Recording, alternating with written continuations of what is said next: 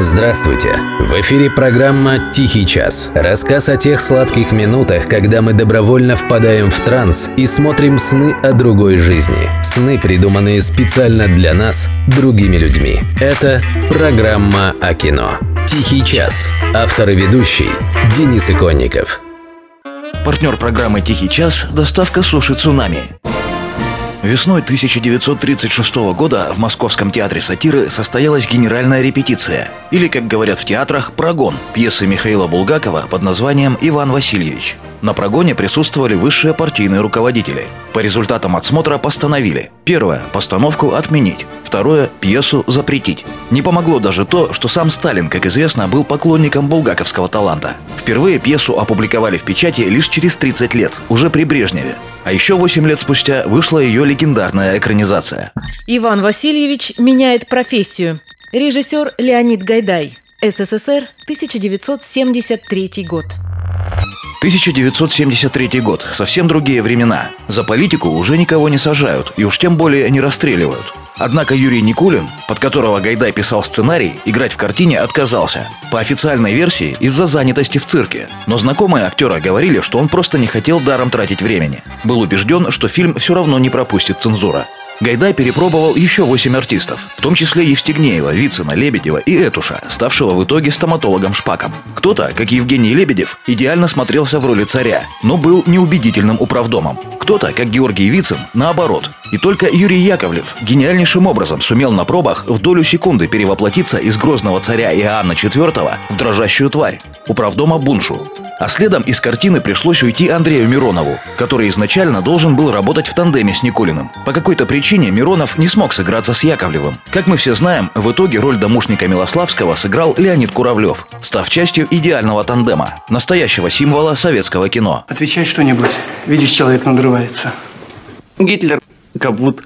Опасения Юрия Никулина оказались напрасными. Никто не чинил особых препятствий выходу Ивана Васильевича на экраны. Конечно, кое-что порезали, кое-что переозвучили. В ряде эпизодов по губам актеров читается совсем не то, что звучит. Убрали крупный план чуда авторучки с обнаженной женской фигуркой. Но, в общем-то, цензура не лютовала. Воистину, времена были совсем другие. И тут очень, знаете ли, интересно сравнить версию Гайдая с булгаковским оригиналом. В целом, сценарий фильма очень близок к тексту пьесы, но есть и различия. Вот, например, вас никогда не удивлял вот такой момент. Да ты что, сукин сын, самозванец казенные земли разбазариваешь? Так никаких властей не напасешься. Так что передать мой король? Передай твой король мой пламенный привет. С какого это счастья жулик, квартирный вор, вдруг воспылал таким патриотизмом? Отчего это ему не наплевать? Что там далекие предки отдадут шведам в 16 веке? У Булгакова Милославский ведет себя иначе. Да об чем разговор? Да пущай забирают на здоровье. Забирайте, забирайте, царь согласен. Гуд. Конечно, такое поведение никак не подошло бы киношному Милославскому, который в исполнении обаятельного Куравлева стал практически главным положительным героем фильма. Так что миссию по разбазариванию казенных земель Гайдаю пришлось возложить на бедного Буншу. Хотя у Булгакова управдом как раз категорически против передачи Кемской волости шведам. Или вот еще одна интересная деталь. Булгаков вспоминал, как чиновники уговаривали его вложить в уста царя какой-нибудь комплимент нынешним порядкам. А нельзя ли, чтобы Иван Грозный сказал, что теперь лучше, чем было тогда? Драматург стоически отказался. За него это сделал Гайдай 40 лет спустя, знаменитой панорамной сценой Москвы. Лепота. Как полагается советской киноклассике, Иван Васильевич разошелся в народе десятками, если не сотнями цитат и крылатых выражений. По справедливости, процентов 90 этих выражений принадлежат Михаилу Афанасьевичу Булгакову. Они перешли из пьесы в сценарий фильма практически без изменений. Но и сам Булгаков позаимствовал колоритнейший язык царя Ивана Грозного из более старых источников. Писателю пришлось здорово покопаться в литературе 16 века, чтобы извлечь из нее на божий свет все эти Какого Бориса царя? Бориску на царство? Так он лукавый презлым заплатил за предобрейшее. Сам захотел царствовать и всем владеть. М-м-м. Повинен смерти. Преемственность, как она есть. Булгаков искал вдохновение во временах Ивана Грозного, а Леонид Гайдай переместил сюжет пьесы о путешествиях во времени из 30-х годов в 70-е. И вот, кстати, о машине времени. Первоначальный макет изобретения инженера Шурика Тимофеева, сделанный специальным бюро, был признан унылым и неинтересным.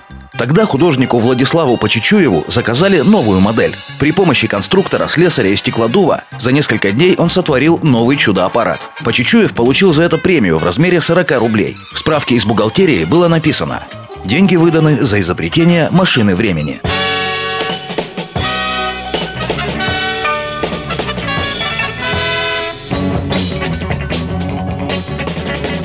С любовью встретиться проблема трудная.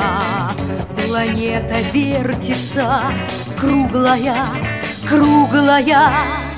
Летит планета вдаль, сквозь суматоху дней.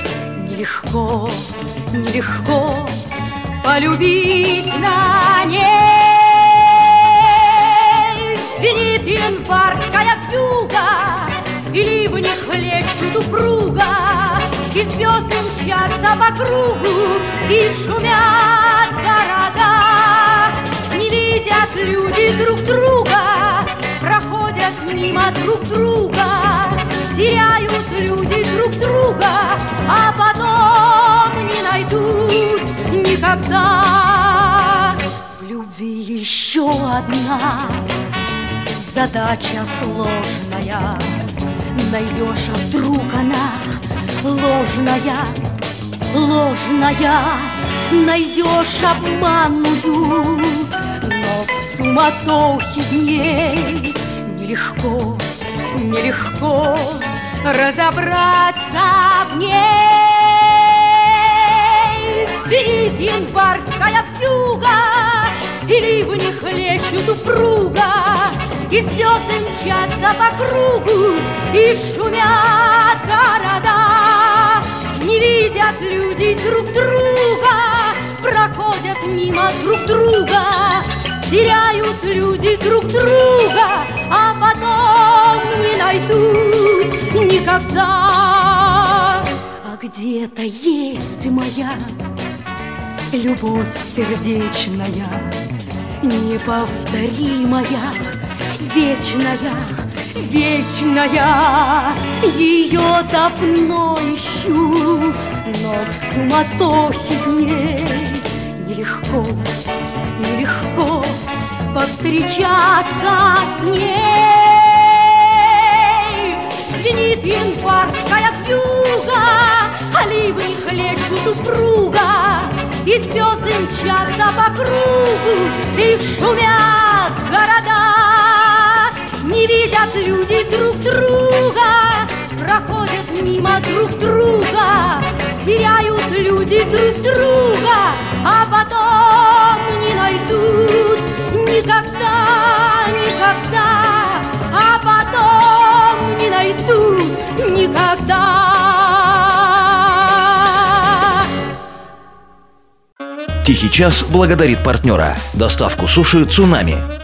Этот вкус роллов похожий на рай. Аромат лапши в окна напоминал счастье. Доставка цунами, схожу я с ума. Не знаю, что выбрать, разрываюсь на части. Том ям или суши, а может потай. Доставка цунами, я буду есть чаще. Так вкусно и сытно, я без ума. Я ем ваш том ям и плачу от счастья. Заказывай роллы и любимые паназиатские блюда. И копи выгодные бонусы, которые суммируются со всеми скидками и акциями. Подробности на цунами24.рф ИП Алексей Андреевич, ОГРНВ 313 245 426 100 010